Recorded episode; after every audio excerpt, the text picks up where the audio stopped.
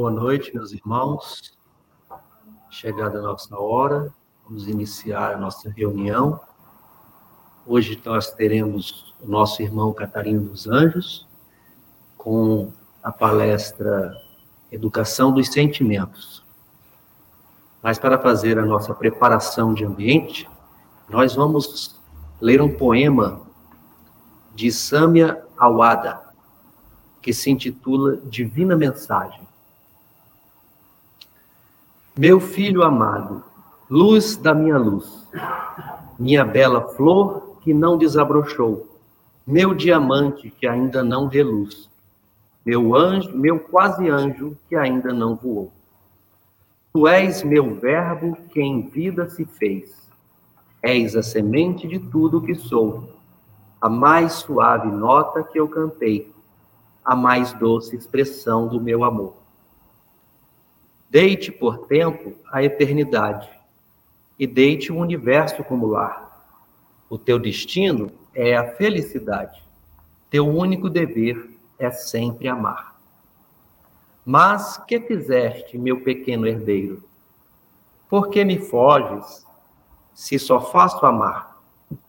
Por que me escondes no torpor de um templo, se estou em tudo e tudo em mim está? Por mais hoje rejeiteis a tua origem, tua luz um dia irá te despertar. Pois a ilusão é mal que não resiste às almas destinadas a brilhar. E ao despertares, meu pródigo filho, não corra, já estarei juntinho a ti. Meus braços te alçarão ao infinito, pois és o amor que transbordou de mim. Vamos elevar o nosso pensamento, então, para fazer a nossa oração e então passar a palavra ao nosso irmão Catarina.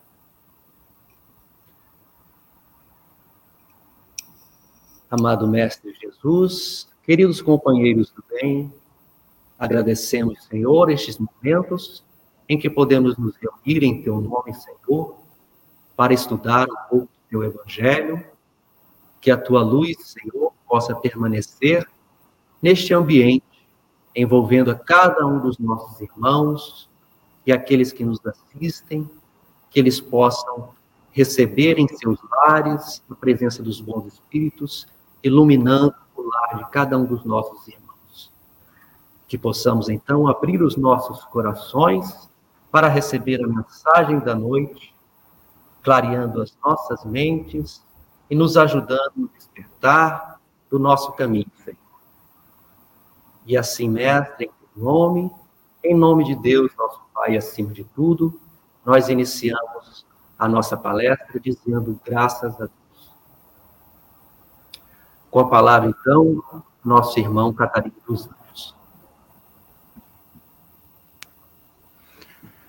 Muito boa noite. Nossa saudação especial a todos que nos acompanham por essa transmissão direta. Igualmente, também transmito nosso abraço fraternal a todos que aqui estão na Casa de Atualpa presencialmente. Que possamos, todos nós, fazermos ótimas reflexões em torno das lições de Jesus. A essência do Espiritismo é a educação. A doutrina espírita, que é o consolador prometido, anunciado por Jesus, promove a evolução do espírito, clareando as ideias da humanidade e explicando que esta evolução é um processo pedagógico ou uma prática educativa. A educação do espírito, dessa forma, é a base da proposta espírita. E nós teremos sempre mais facilidade para compreendermos a nossa doutrina espírita se por acaso desenvolvermos um olhar pedagógico a respeito dos ensinamentos do Cristo. Nesse caminho, essa trajetória, será sempre importante lembrarmos alguns aspectos essenciais para entendermos a ligação da doutrina espírita com esse processo de evolução que é o processo pedagógico. Vale lembrar que não é por acaso que o nosso benemérito codificador da doutrina espírita, Allan Kardec, foi um dos grandes educadores de seu tempo. Também não é por acaso que Allan Kardec foi bastante influenciado por Pestalozzi, um dos maiores educadores de todos os tempos. Também é bastante relevante destacarmos Herculano Pires, em sua obra Pedagogia Espírita, nos transmitiu uma lição que alicerça, dá mais fundamento ao que nós estamos agora refletindo. Nela, Pedagogia Espírita, nessa obra, Herculano Pires destaca o seguinte: o Livro dos Espíritos é um manual de educação integral oferecido à humanidade para sua formação espiritual e formação moral na escola da Terra. Convém fazermos alguns comentários.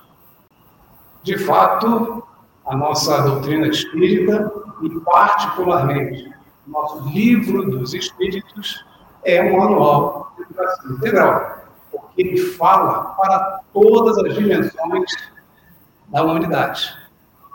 O livro dos espíritos fala para a nossa dimensão físico-material, particularmente em sua terceira parte, onde fala sobre a lei do trabalho, a lei da destruição, a lei da conservação, a lei da reprodução. Então, nosso livro dos Espíritos está presente na nossa vida físico-material. E lá encontramos orientações, lições valiosas para utilizarmos agora, nessa encarnação, hoje, com a finalidade maior de conseguirmos obter a paz da consciência e aquele equilíbrio interior de que estamos no caminho certo. O livro dos Espíritos também fala para a nossa dimensão espiritual. E nós temos diversos outros capítulos que também abordam e muito bem a nossa situação antes da encarnação, durante a encarnação e depois que tivermos cumprido a nossa tarefa nesse plano físico material. De maneira, então, que a nossa doutrina espírita, por meio desse livro estelar, um livro completo, que é o livro dos Espíritos, de fato, é um manual de educação integral. E, com base nas orientações de Herculano Pires, nós também aprendemos, em função da sua lição, que o livro dos Espíritos ajuda a nossa formação moral e espiritual. Não há dúvida disso. Nós encontramos nas páginas do livro dos Espíritos diversos pontos e aspectos que explicam com bastante nitidez para todos nós que, apesar de estarmos no mundo físico material, na condição de encarnados, o tempo inteiro estamos nos relacionando com a nossa dimensão espiritual. E é fundamental para que possamos transitar nessa existência com tranquilidade, que tenhamos essa compreensão que a doutrina espírita, particularmente o nosso livro dos Espíritos, nos propicia e nos oferece do esclarecimento e também conforto aos nossos corações. Com base nessas ideias gerais, é possível já definirmos uma assertiva, que eu compartilho com todos, que aqui estamos acompanhando na transmissão direta e também presencialmente. E essa assertiva é a seguinte: o desenvolvimento do espírito em vidas sucessivas pode ser comparado a um curso escolar, com seus anos letivos. Nesse caminho, o planeta em que estamos, a Terra, passa a ser uma escola, onde as almas se matriculam para o seu aperfeiçoamento. Essa definição, esse pensamento, também é muito ilustrativo. Desenvolvimento. E aí, chegou o momento de fazermos uma pergunta, levantarmos uma questão que é uma boa provocação para a nossa reflexão.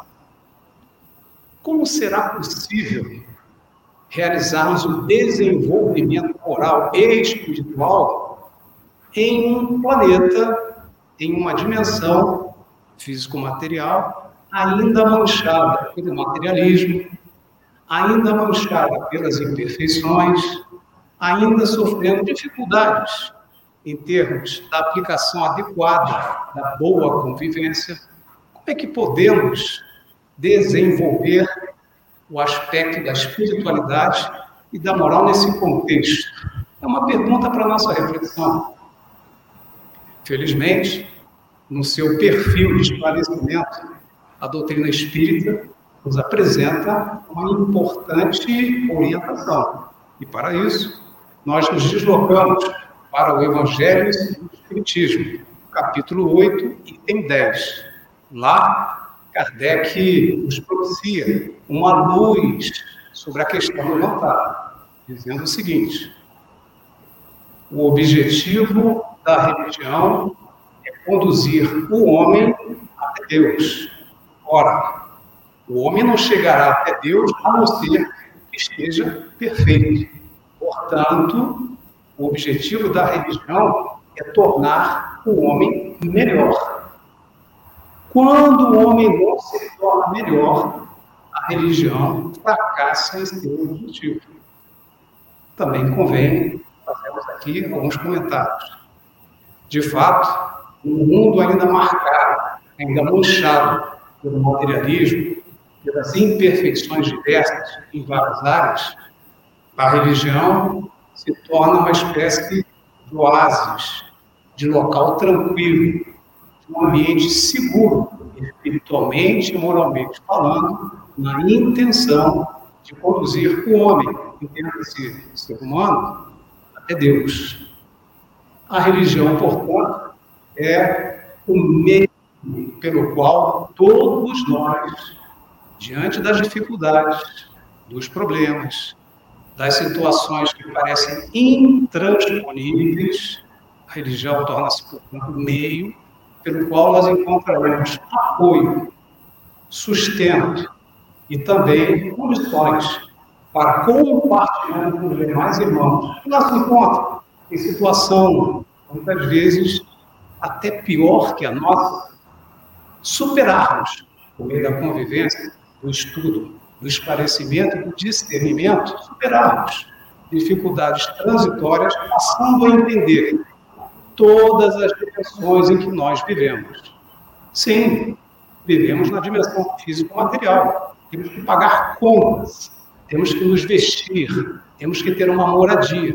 Mas não é só isso. Temos também um compromisso. E esse compromisso equivale a dizer que é nos melhorarmos espiritualmente para o nosso próprio benefício.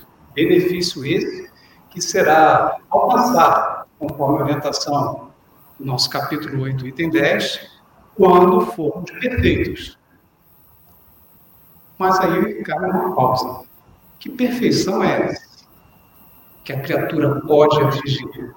Obviamente, não é a perfeição absoluta, não é a perfeição infinita. Mas aqui nos referimos à condição de sermos perfectíveis, ou seja, passíveis de melhorarmos, passíveis de buscarmos a perfeição.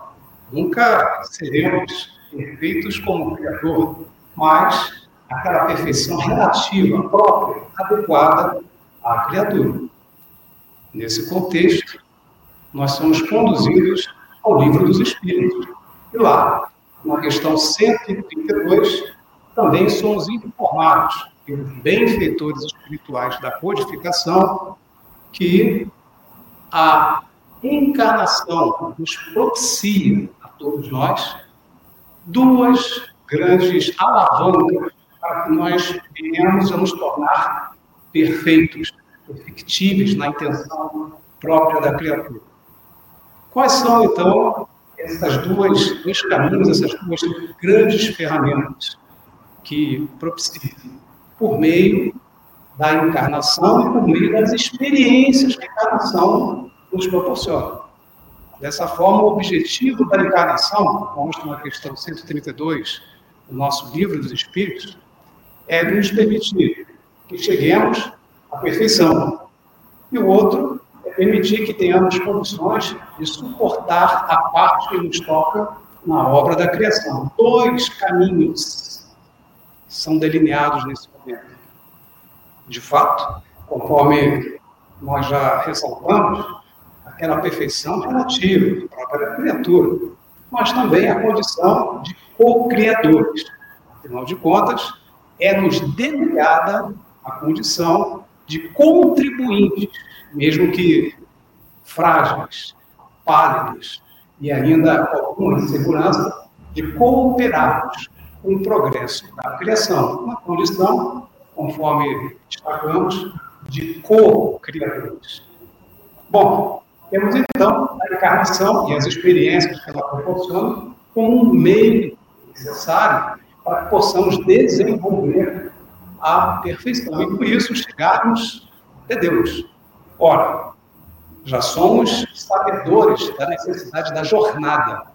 E como é que vamos nos conduzir nessa jornada? O que é que vamos enfatizar? Nesse momento, nós nos deslocamos para uma outra obra espírita, O Consolador.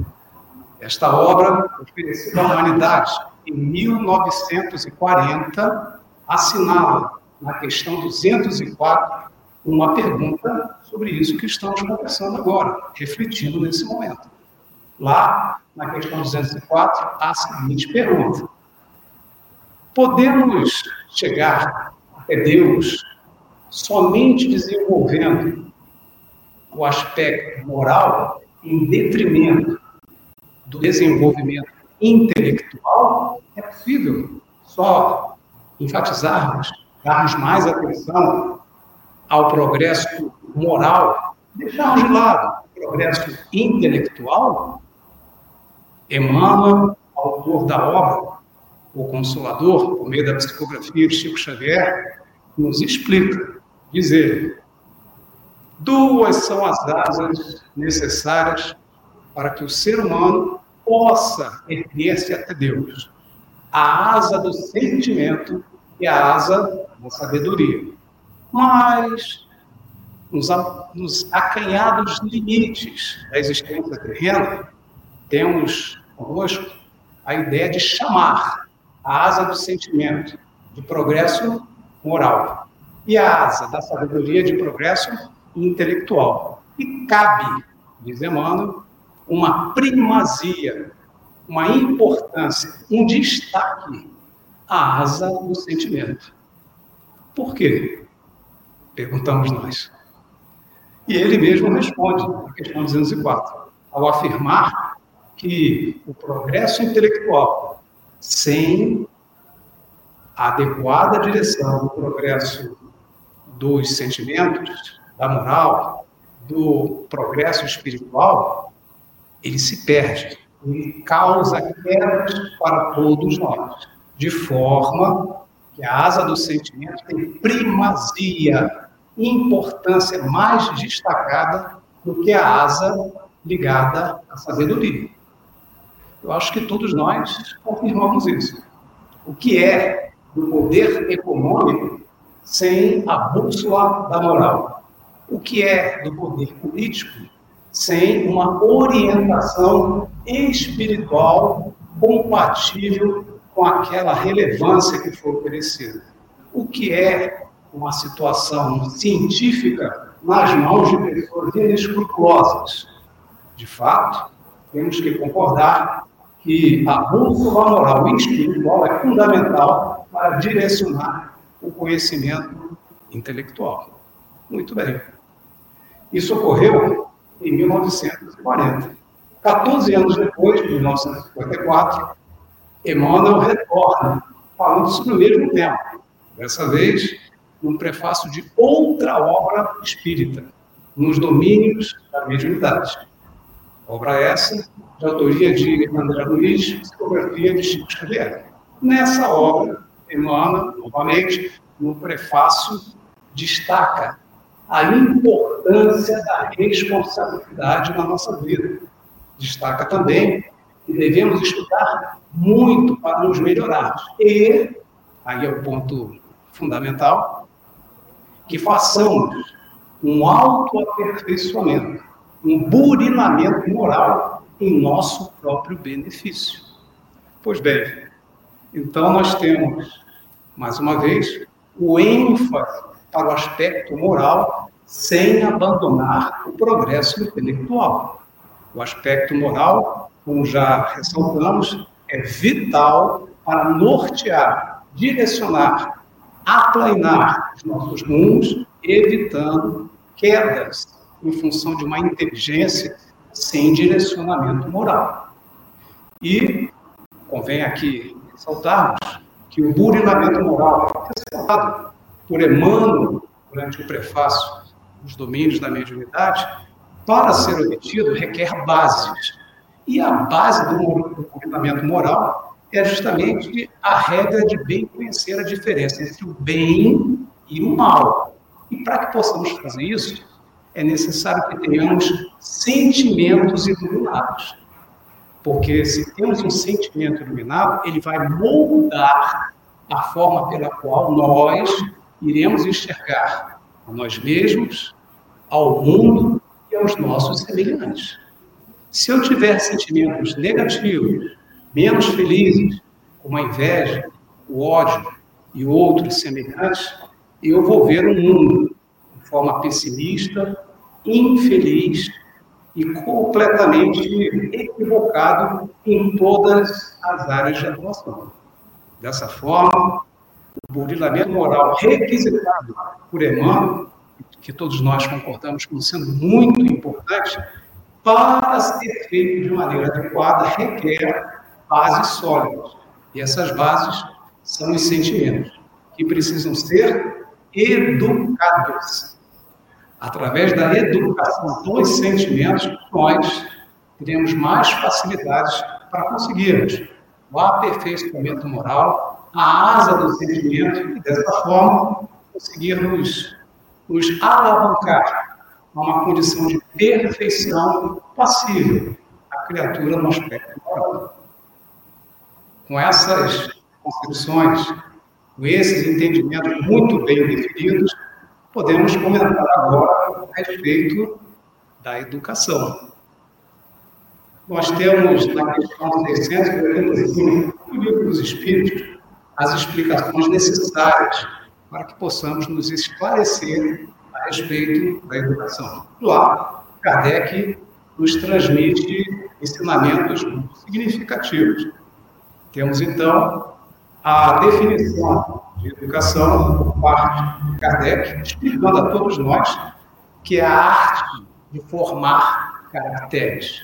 Repetindo, educação é a arte de formar caracteres. E logo depois, para que não haja dúvidas, ele também complementa a explicação, dizendo que educação é um conjunto de hábitos adquiridos.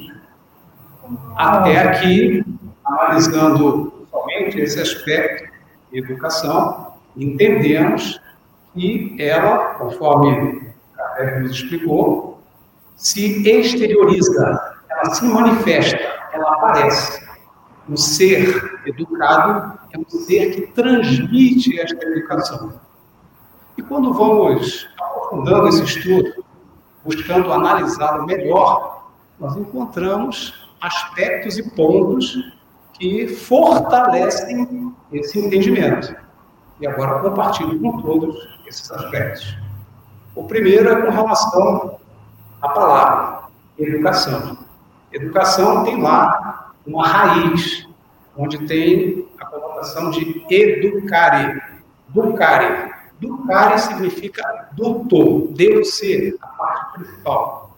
Tudo, conduzir. E o E de educar, E como prefixo, significa conduzir para fora, externar, exemplificar. De maneira, então, reforçando o entendimento, que educação significa todos nós externarmos aquilo que é o nosso novo hábito. Mas educação, e aí é, é a distinção mais importante, não é instrução. Instrução é outra coisa, diferente. Mais uma vez, convém analisar a raiz da palavra. Então, nós temos instruere, a parte de instrução. E, nesse momento, a, aquele, aquela fase da palavra parte relativa à raiz, instruere, significa empilhar, somar, unir. Para fora, não. Para instruere, é interno. Em consequência, os nossos filhos, os nossos responsáveis, não serão educados, e aqui estamos enfatizando a asa do sentimento, nas escolas formais. Eles precisam de um outro tipo de orientação, de educação. As escolas formais não conseguem cumprir esse papel da forma que aqui estamos conversando. Nós vamos transmitir empilhamento. Vamos, vamos ter informações que serão agregadas para cada um de nós. Mas a condição de externar, demonstrar, de efetivamente conseguir dividir com as outras pessoas aquele conhecimento adquirido, aquele caráter que foi devidamente formado, só por meio da educação, que é um processo interno para que ele possa se desenvolver. Isso é fundamental para que possamos compreender a educação dos sentimentos.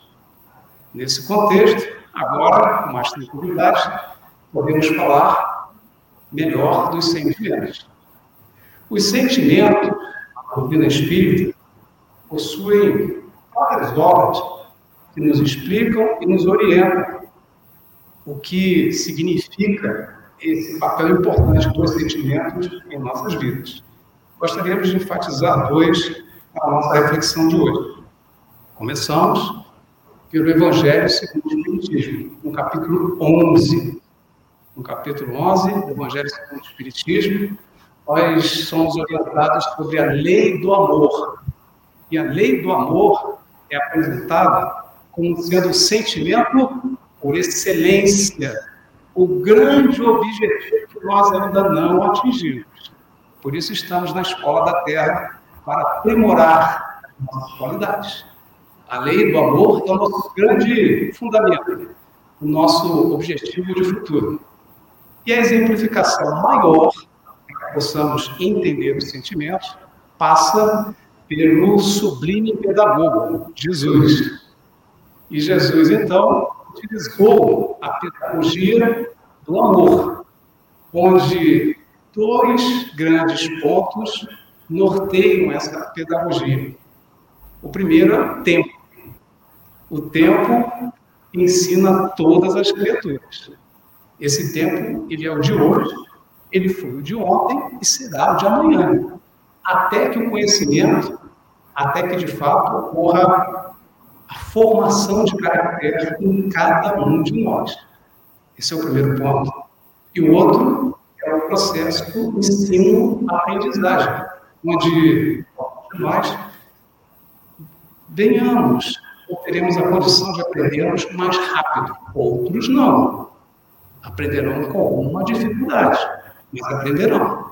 E, nesse segundo caso, por meio de tentativa e erro. Quer por indisciplina, quer por rebeldia, quer por revolta, vão seguir outros caminhos, mas o tempo e o ensino-aprendizagem recolocarão todos nós a caminho da luz, em direção ao nosso grande objetivo, que é a perfeição e a aproximação do nosso Criador.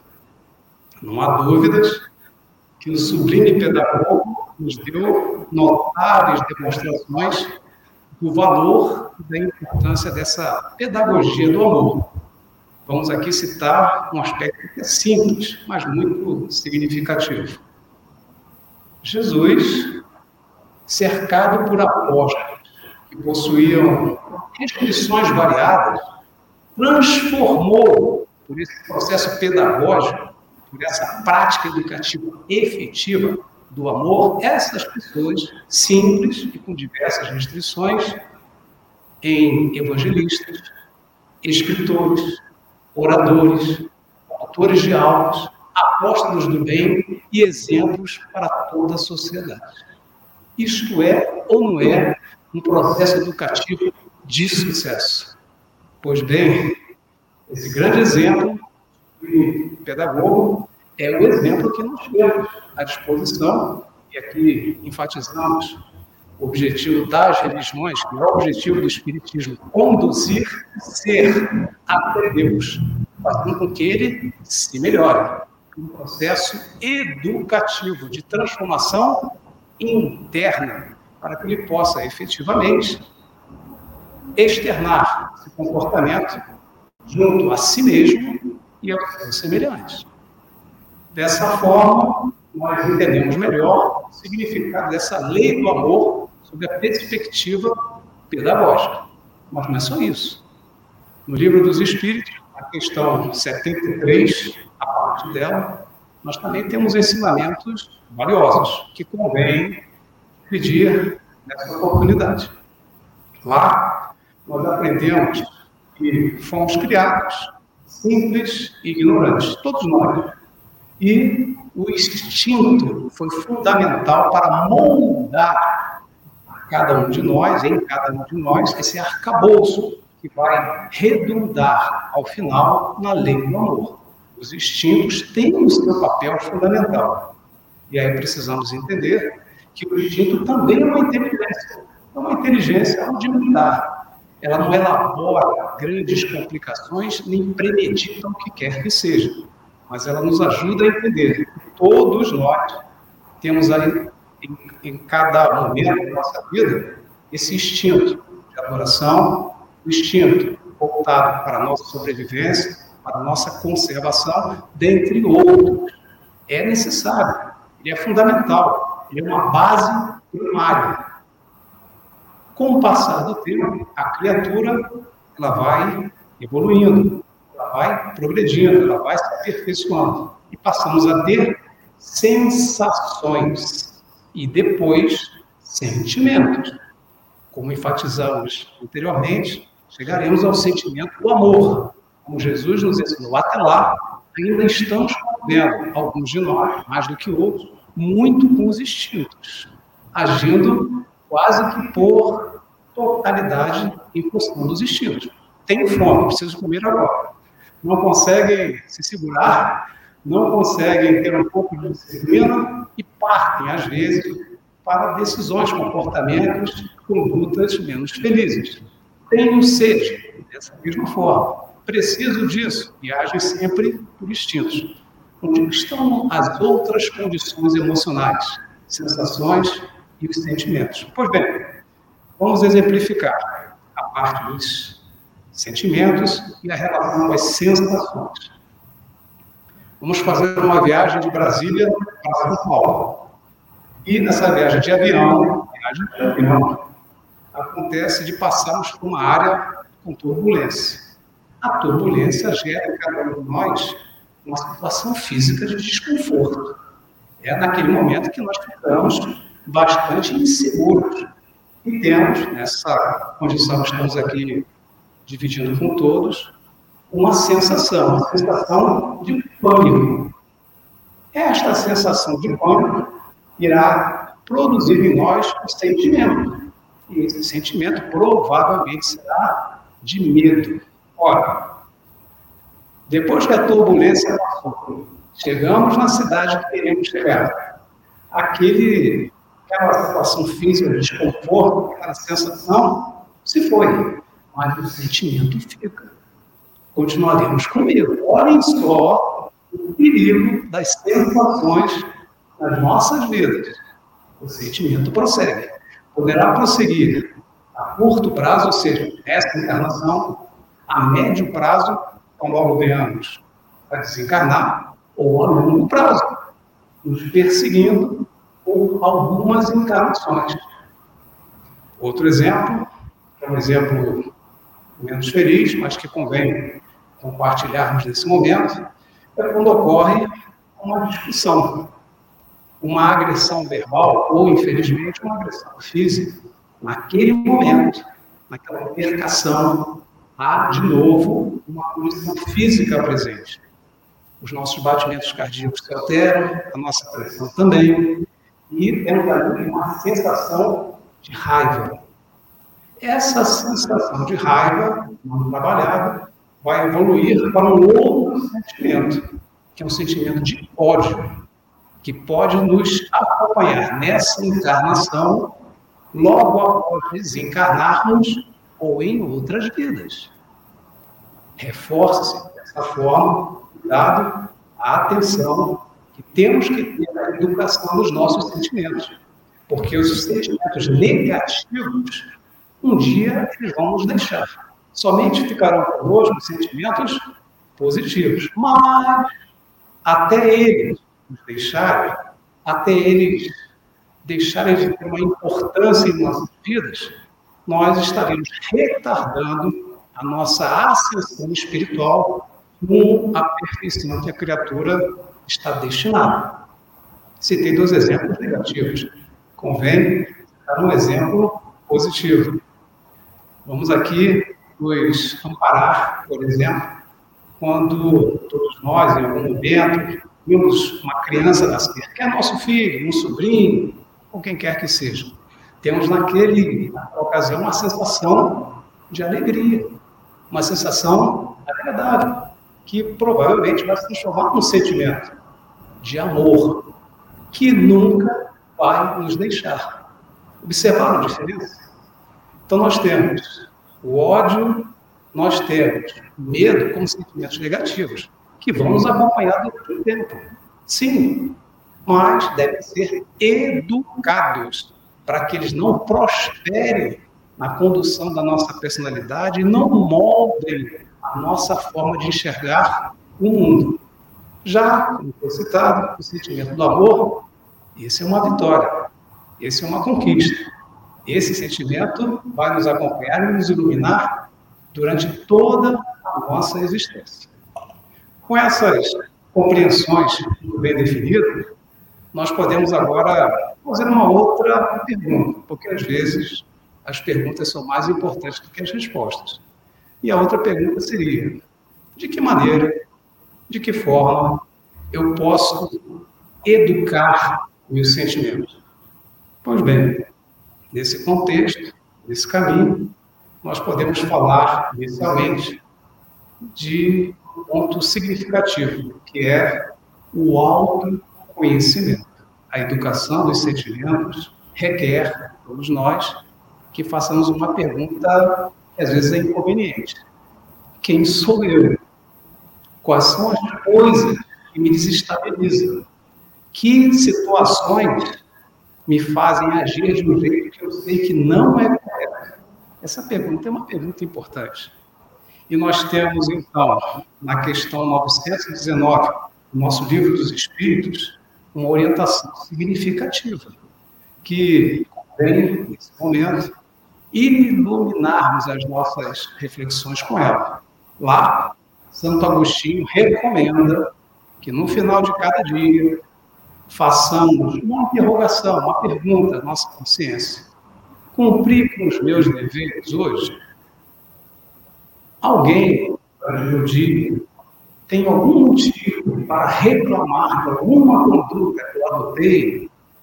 Essas duas perguntinhas são perguntas difíceis, complexas, mas que exigem uma resposta honesta dentro desse inventário moral que fazemos à luz de Deus e tendo como testemunha a nossa própria consciência. Se a resposta for não, está tudo bem, está tudo tranquilo, estamos nessa condição educando os nossos sentimentos. Se a resposta tiver algum tipo de constatação que sim, faltamos com algum dever, sim, prejudicamos alguém, pontos, desculpas ou explicações mais significativas, estamos ainda carecendo da educação dos nossos sentimentos. Esse é um ponto fundamental. Além disso, além desse inventário moral que é feito à luz de Deus, tendo a nossa consciência como testemunha, também podemos agir de uma forma assertiva, identificando o que durante o dia, de fato, nos causou grande perturbação e desordem emocional.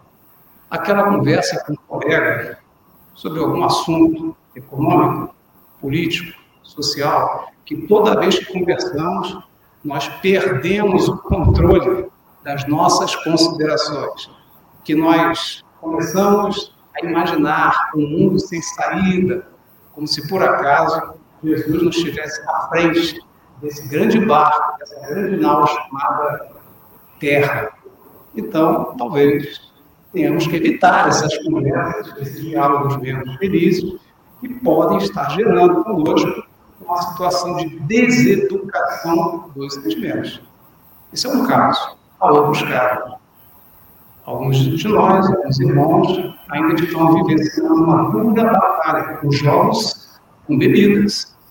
Então, também é importante, nesse autoconhecimento que estamos agora refletindo, identifiquemos os lugares, os ambientes que frequentamos e que temos que repensar, visando não frequentá-los mais, para que não venhamos a incidir nesses erros, nessas falhas, nesses equívocos que estão retardando a nossa elevação espiritual e, em consequência, dificultando a educação dos nossos sentimentos. Além desses dois aspectos, também é conveniente recordarmos que nós somos energia. Mesmo que eu não converse com ninguém, mesmo que eu não me desloque, eu não faça, de alguma forma, uma ida a um determinado local, eu continuo gerando energia. Então, o cuidado com os nossos pensamentos são vitais. O que, que você pensa grande parte do dia? Quais são os pensamentos felizes que dificultam a nossa educação dos sentimentos que, de alguma forma, são gerados em você em função desta ou daquela situação. Isso vale tanto para algumas músicas, alguns filmes, algumas conversas, que geram pensamentos. São ações individuais que precisam ser trabalhadas, porque essa conquista, essa vitória da educação dos sentimentos é pessoal e intransferível. A mãe adora seu filho. O pai, um grande carinho pelos seus filhos, o avô pelo neto, mas a educação dos sentimentos, claro, exige uma vontade uma intenção da criatura de, de fato, conseguir dominar suas más inclinações e tendências e procurar educar aquele sentimento que ainda não está devidamente iluminado. Também precisamos de uma segunda condição para educarmos os nossos sentimentos, além daquilo que foi frisado, ou seja, o inventário pessoal, o autoconhecimento, que passa pelo cumprimento das leis divinas. Esse é o segundo ponto. As leis divinas são uma grande novidade. Tem alguma novidade no Espiritismo? Tem, as leis divinas. Mas o que, que tem de especial no Espiritismo? As leis divinas. Tem alguma coisa que a gente poderia utilizar agora? As leis divinas. São elas, o tempo inteiro. Essas leis divinas estão presentes na terceira parte do livro dos Espíritos e lá nós descobrimos que lei natural, a chuva, o sol e as leis da física, da gravidade, termodinâmica, é tudo a mesma coisa. Deus está presente em todos os lugares. Nós aqui ainda não entendemos isso muito bem. Mas não existe restrição. O ser humano, com as suas imperfeições, tem uma tendência a estabelecer rótulos, etiquetas. Esse assunto é de Deus. Esse é da ciência. Esse é da economia, esse é da política. Não funciona assim. As leis de Deus imutáveis, permanentes e eternas. As modas vêm, as modas vão. A ideologia vem, a ideologia vai. Mas as leis de Deus continuam as mesmas. Observemos, então, cuidado muita atenção, o cumprimento das leis de Deus, para que possamos educar os nossos sentimentos. Na impossibilidade, em função das dificuldades do dia a dia, de lermos toda a terceira parte do livro dos Espíritos, com as dez leis morais, leis naturais, leis divinas, leis cósmicas, leis eternas, que estão à nossa disposição, mas em função da falta de tempo, dos afazeres, vamos nos recordar de Jesus. Jesus resumiu sintetizou de forma concisa as leis divinas, dizendo: Amarás o Senhor Deus de todo o teu coração, de todo o teu entendimento, de toda a tua alma e ao próximo como si mesmo. Pronto. Ao praticarmos, fazermos um esforço para fato projetar as leis de Deus aqui resumidas, estamos educando os nossos sentimentos. Mas sempre há uma complicação, uma dificuldade de muitas vezes conseguirmos entender os limites daquilo que Jesus nos explicou. Também tem a regra de ouro, que é ainda mais sintética. Vamos recordar a regra do ouro? Não façamos aos outros o que nós não gostaríamos que os outros nos fizessem. Pronto.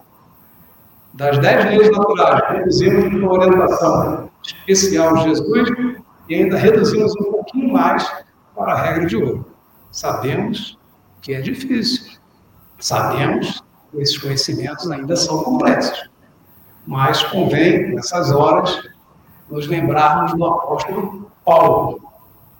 O apóstolo Paulo, essa prática que é difícil, que é complexa, que exige uma mudança de hábitos, de atitudes e de comportamento de todos nós, também constatou isso. E ele escreveu na sua carta aos romanos, na parte, particularmente, quando ele estava fazendo a sua introspecção, a sua análise pessoal. Disse Paulo na carta aos romanos: O bem que eu quero, esse eu não faço. Mas o mal que eu não quero, esse eu faço. Ele constatou isso. Certamente, ele fez um inventário moral à luz da sua consciência com a presença de Deus e constatou essa dificuldade. Ele entendeu as suas limitações e as suas restrições. E a disciplina, a constância, vai nos ajudar a reverter isso. Nós citamos anteriormente a obra do Consolador. E vamos citá-la de novo. Agora, para dizer e para transmitir o ensinamento de Emmanuel, que diz o seguinte: a disciplina antecede a espontaneidade. Antes que eu consiga ter os sentimentos iluminados, ter os sentimentos adequados à minha ascensão espiritual, eu devo me disciplinar, corrigir as minhas tendências e inclinações menos felizes. E logo depois, a própria obra, Emmanuel cumprimenta, complementa e destaca o seguinte ponto. O hábito cria a segunda natureza. De tanto termos disciplina, tanto nos esforçarmos para reverter comportamentos e condutas menos felizes, objetivando conseguirmos a educação dos sentimentos, nós vamos tornando aquilo um hábito. Esse hábito cria em você, em nós, uma segunda natureza. Todas as minhas dificuldades, imperfeições e problemas, daqui a pouco se transformam por meio da persistência, da vontade rígida de buscar a mudança desejada. Dessa forma, nós poderemos progredir, aperfeiçoar os nossos sentimentos efetivamente por meio da educação. E Paulo fez isso. E Paulo conseguiu ter isso. Então, na outra carta que ele fez, entre as outras, que ele escreveu, aos Gálatas, ele já disse: Já estou crucificado com Cristo. E agora não vivo mais eu, mas o Cristo vive em mim. Obviamente, de tanta disciplina, de tantos hábitos alterados, dentro dessa segunda natureza, buscando o seu aperfeiçoamento, Paulo conseguiu ter êxito. E nós também haveremos de ter em função dos nossos esforços. Já passamos duas grandes orientações para verificar os nossos sentimentos. Passamos, primeiro, o inventário pessoal, ou um autodiagnóstico. Colocamos a segunda sugestão, que é buscarmos cumprir as leis de Deus, mesmo que com o esforço necessário para alterar comportamentos menos felizes, que todos nós, em algum momento, temos, temos uma terceira sugestão, que é vigiarmos e orarmos. Será fundamental que o sucesso nos alcance e a vitória seja nosso grande ponto de recompensa que façamos uma vigilância bastante atuante. Essa vigilância requer de todos nós um estado de prontidão. Nós vivemos na dimensão físico-material, sim, mas também vivemos na dimensão espiritual. De maneira, então, que essa vigilância requer cuidado com as nossas palavras, com as nossas atitudes, com os nossos comportamentos, na intenção maior de que essa palavra, esse comportamento, de uma maneira geral, termine gerando sensações desagradáveis, que, como nós vimos anteriormente, irão, por sua vez, proporcionar sentimentos desagradáveis, que podem nos acompanhar um largo período de tempo e vai exigir muito esforço da nossa parte para podermos retirar essas travas ao nosso aperfeiçoamento espiritual. Então, esse é um ponto fundamental, a vigilância. Mas nós somos frágeis. As nossas vigilâncias ainda são um pouco inseguras, não tão sólidas. E nós temos então a oração. A oração é uma flecha luminosa que atravessa o infinito. Ela nos liga imediatamente às potências espirituais. Por meio da oração, nós conseguimos nos aproximar de Deus e, de alguma forma, absorver a paz, o equilíbrio, a serenidade, o discernimento, a lucidez, para podermos, de alguma forma, buscarmos uma solução para aquela situação que estamos vivenciando. Na falta ou na impossibilidade de que sejamos atendidos plenamente, como gostaríamos na oração, sem dúvida nenhuma receberemos proteção fluídica e resignação para enfrentarmos os maus dias que virão. Os maus dias visitarão. Que possamos, nesses maus dias, nos recordarmos do valor da oração e da importância de nós termos a resignação necessária para entendermos que somos viajantes, que tudo que aqui realizamos é temporário e transitório, a fim de que possamos nos aperfeiçoar aproveitando as circunstâncias em nosso próprio benefício. Nós comentamos a respeito de vários ensinamentos de Cristo, da sua pedagogia do amor. E gostaríamos, já quase nos aproximando do final, de aproveitar uma outra lição do Cristo, que também é muito útil, para que possamos enfeixar tudo aquilo que conversamos hoje e refletimos. Em dado momento, observamos dentro das lições do Cristo, Jesus explicando que nem Salomão, nos seus momentos de glória, se vestiu tão bem ou de forma tão bonita como os lírios do campo. Jesus nos ensinou isso. Longe de falarmos de Salomão ou dos lírios do campo, preferimos aproveitar esta visão para fazermos a figuração, a simbologia necessária. E essa simbologia requer que entendamos as nossas duas dimensões: a dimensão físico-material, Salomão, e a dimensão espiritual, lírios do campo.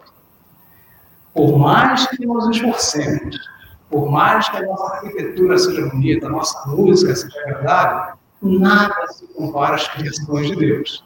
Temos pálidas iniciativas, fracas intenções, chegarmos a nos aproximar do belo que a natureza representa em nossas vidas.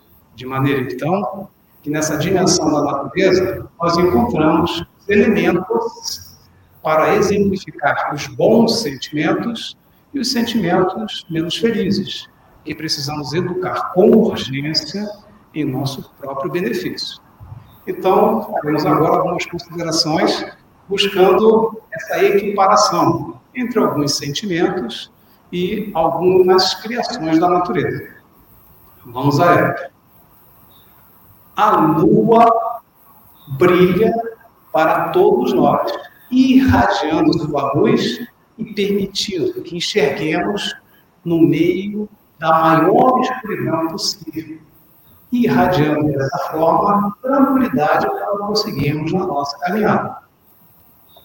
A flor exala uma fragrância, de forma que aonde ela for colocada, ela exala um perfume, melhorando aquele ambiente em que nós estamos. Igualmente, outras obras da natureza exigem um cuidado, uma atenção, em diferente polo. Significa que o ódio, que é um sentimento negativo, pode ser comparado a uma hiena, que aonde vai leva terror e insegurança. Outro sentimento negativo é a inveja, que pode ser comparada a uma serpente que rasteja e aonde estiver, ela irradia a sua condição venenosa. Do outro lado, no polo positivo, nós temos o amor. O amor pode ser comparado ao sol, que aquece e cobre todas as criaturas, independentemente da sua condição, com a sua luz que cria vitalidade. Da mesma forma, a fraternidade pode ser comparada a uma árvore frondosa, folhas e frutos, que recepciona e abriga todos de maneira distinta. Dessa forma, então, nessa breve comparação, nós queremos deixar a mensagem para que todos nós venhamos a nos sentir bem.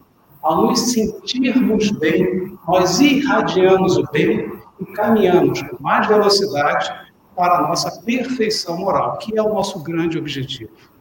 E para que possamos sentir bem, urge, é fundamental que façamos um trabalho individual de educação dos sentimentos. Sentimentos esses que moldam a nossa percepção, melhorando a nossa condição de ascensão espiritual ou dificultando essa ascensão, exigindo esforços na intenção de modificá-los. Que a educação dos sentimentos passe a ser uma pauta importante nas nossas vidas, com o apoio do nosso grande pedagogo, nosso sublime pedagogo, que é Jesus. Que a luz de Jesus nos acompanhe.